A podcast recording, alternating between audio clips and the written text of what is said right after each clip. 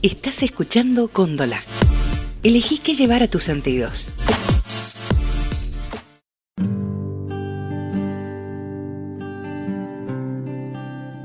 Vivir como digan.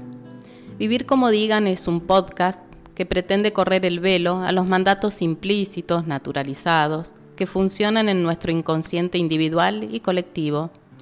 Muchos de nosotros creemos vivir como queremos, a veces sin darnos cuenta vivimos como dicen, como podemos o como esperan que vivamos. La idea es zambullirse y navegar en las profundidades de ciertos temas a través de relatos, poesías, cuentos y otros géneros literarios, interpelando desde la psicología a la vida cotidiana. Les invito a que pensemos en conjunto, sin antes reconocer que en mí conviven decires que anclan mi estructura del lenguaje y del pensamiento, influenciada por una educación que perteneció a una cultura patriarcal y aún quedan muchos resabios de ella, que lucho continuamente y de manera crítica por deconstruir y construir la pertenencia a una cultura más democrática, pero nunca sola, siempre con otros. Haciendo eco del decir de Victoria Ocampo, quien no se atreve a vivir como piensa, termina pensando como vive. Soy Patricia Girabel, licenciada en psicología, y les invito a compartir eh, este podcast.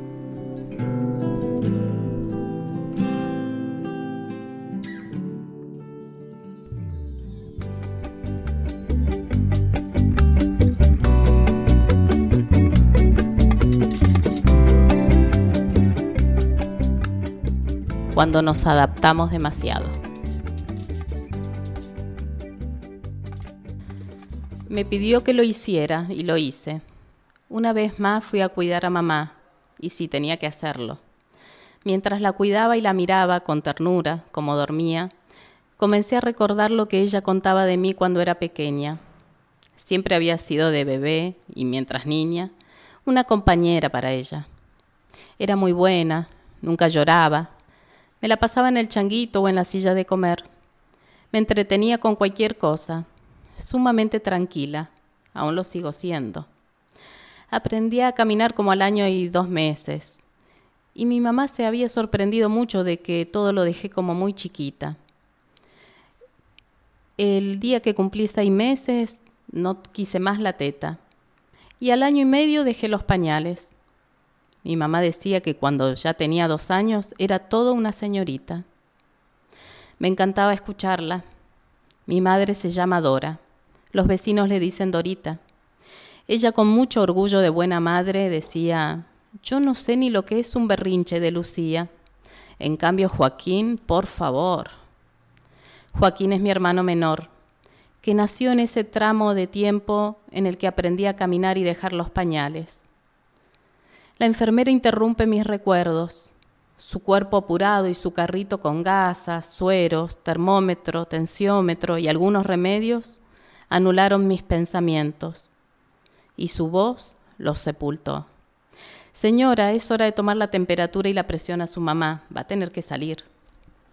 Salgo hacia el pasillo, miro el celular y veo un mensaje de mi jefe, de la editorial en la que trabajo, ya hace muchos años.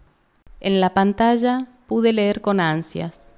Lucía, lamento mucho lo que le pasó a su mamá, pero fíjese si en otro horario, aunque no sea el que cumple, puede venir, porque hay mucho trabajo atrasado. Y la verdad es que como usted no hay quien haga con tanta perfección las correcciones. Un abrazo.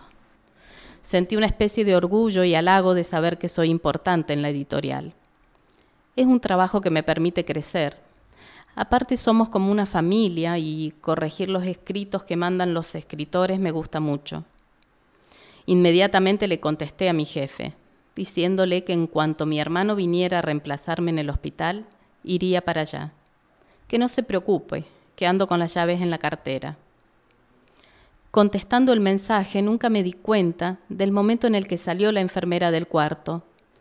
No sé cómo está su presión, ¿le habrá subido? Si mi hermano me pregunta, no voy a saber qué contestar.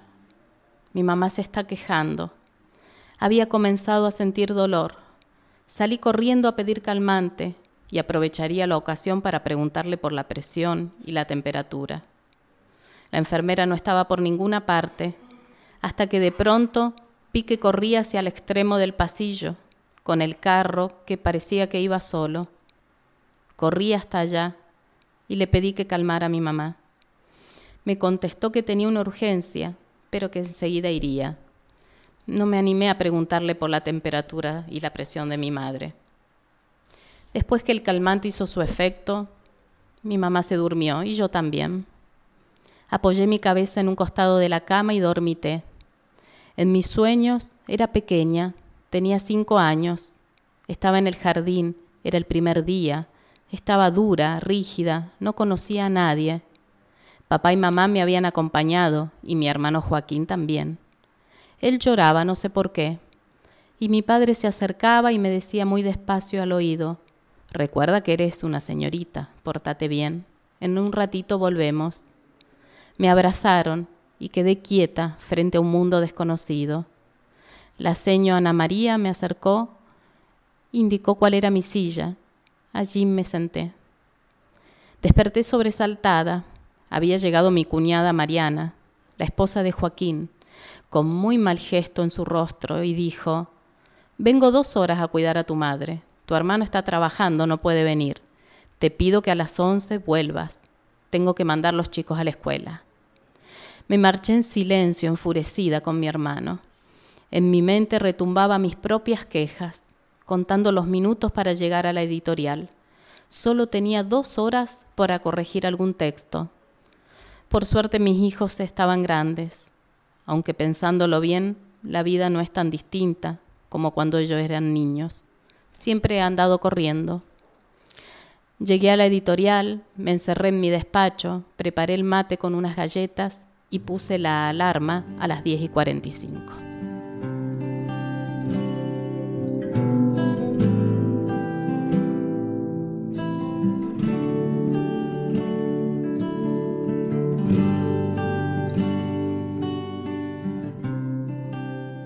Esta historia que compartimos recién, eh, podemos ver que hay tantas Lucías y tantos Joaquín, las más diversas maneras de andar por la vida, ¿no? Desde, desde muy pequeños y muy pequeñas. Y hay una de las maneras de caminar es adaptándonos demasiado a todas las exigencias ¿no? del mundo externo. Eh, en psicología se denomina sobreadaptación, como una adaptación demasiado costosa y extrema a la realidad, sobre todo a las demandas de los demás. Podemos ver acá en este relato o en la historia de Lucía, ¿no? a las demandas de, este, que implicaban la enfermedad de la mamá, a las demandas del trabajo, eh, donde siempre ella, de alguna manera, eh, se privaba de, sus necesidades o si estaba cansada, si tenía hambre, lo que fuera, para poder cumplir con, lo que creía que tenía que cumplir. Eh, estas personas que se caracterizan ¿no? como sobreadaptadas, el camino comienza como muy temprano y no parecen sufrir graves conflictos psicológicos como sostiene el, doctor Arturo Agüero en su libro Emociones que enferman, es como que necesitan imperiosamente mostrar que pueden hacer lo que les piden y que pueden hacerlo muy bien. Ahora nos preguntamos qué motivos o razones llevan a estas personas a cumplir de manera tan eficiente los requerimientos laborales, sociales o familiares porque pensemos en algo, ¿no? Estamos hablando de demandas excesivas. Si volvemos a la situación de Lucía, con su mamá enferma, sin el apoyo de su hermano y con un jefe que entendía y lamentaba lo que le pasaba, pero que igual le exigía de una manera muy sutil y también seductora, ¿no? En esto cuando le dice que no hay nadie como ella que realice su trabajo. Tratando de contestar un poco estas preguntas o de reflexionar sobre ellas, lo que mueven a estas personas a realizar este esfuerzo es que de alguna manera se sienten interiormente valoradas, respetadas, estimadas queridas. Y cuando más se le exigen, ellas, con, ellas o ellos son más exigentes consigo mismo. Podríamos decir que funcionan en automático. Y entonces uno se pregunta cuál sería el problema de que una persona cumpla con las exigencias que se le impone. Y si sobresale, y si es querida y respetada, si no le hace daño a nadie, ¿por qué no? Pero sí hay un problema. La persona que se sobreadapta, que se sobreacomoda, al mismo tiempo que despliega un rendimiento casi perfecto, podríamos decir, deja de lado sus propias necesidades. Y en esto voy a ser como muy puntual. Se olvida de comer, de descansar, de disfrutar de actividades de recreación. Hay como algunas frases, por ejemplo, pasé de largo y no, no almorcé. Entonces este rendimiento se realiza a costa de sus propias necesidades físicas, emocionales y espirituales. Y es el cuerpo el que paga las consecuencias, el que comienza a debilitarse. Y aparecen síntomas, síntomas que después se convierten en lesiones orgánicas y lesiones orgánicas que después se conocen con el nombre de enfermedades lo cual se denomina enfermedades psicosomáticas. Hay una lesión orgánica. En las enfermedades psicosomáticas hay una lesión orgánica. Y lo que en un primer momento era solo síntomas, una gastritis, alguna disfunción cardiovascular, taquicardia, arritmia, o musculares por el sobreesfuerzo que lleva al agotamiento. Cuando la persona no se detiene, la sintomatología se vuelve enfermedad. Úlcera gastroduodenal, colon irritable, colitis ulcerosa, infarto de miocardio, hipertensión arterial, por nombrar algunos de los padecimientos más comunes y también algunos tipos de cáncer. En Lucía no pudimos ver la enfermedad, pero sí pudimos ver todo el funcionamiento de su personalidad de sobreadaptación, lo vulnerable que está a enfermarse. Ahí no termina la consecuencia de la sobreadaptación. Arrastra otro mal, el dejar de lado la vida afectiva, que se posterga en, en los mejores de los casos y en otros más graves se anula. En general son personas emprendedoras, con una gran capacidad para el trabajo, esforzada, con tendencia a asumir grandes responsabilidades, suelen hacerse cargo de problemas ajenos, le cuesta delegar o pedir ayuda. El deber está por encima de todo y especialmente se impone al placer. Por eso no hay lugar para la vida afectiva, ni cultivar vínculos, ni desplegar creatividad o tener un hobby, sino siempre está el hacer constante, el deber por sobre todas las cosas. Estas personas tienen serias dificultades para advertir las señales de alerta que provienen de su cuerpo, del interior de su cuerpo. Como dijimos, pasan muchas horas sin comer o sin dormir o sin atender otras necesidades fisiológicas básicas.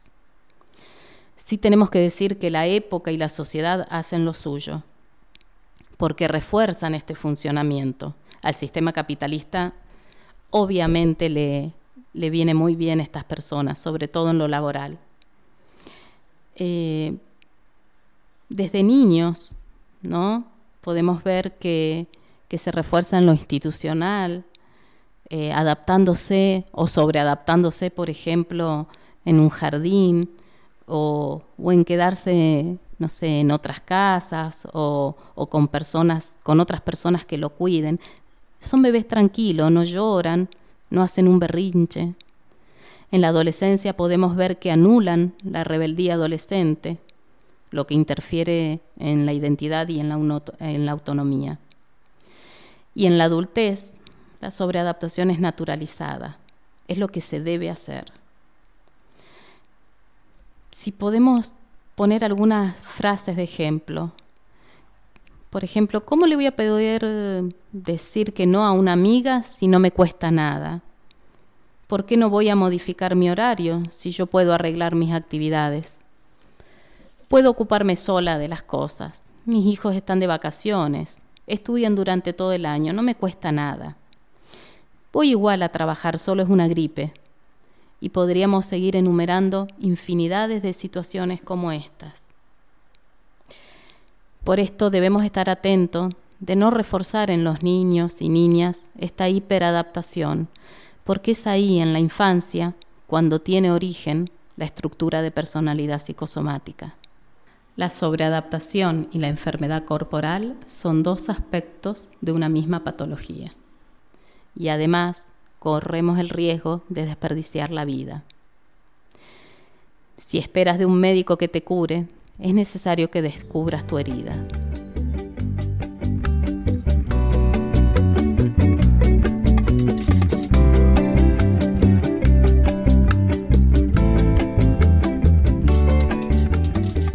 Mi nombre es Patricia Girabel, soy licenciada en psicología y este fue el primer capítulo de Vivir como diga.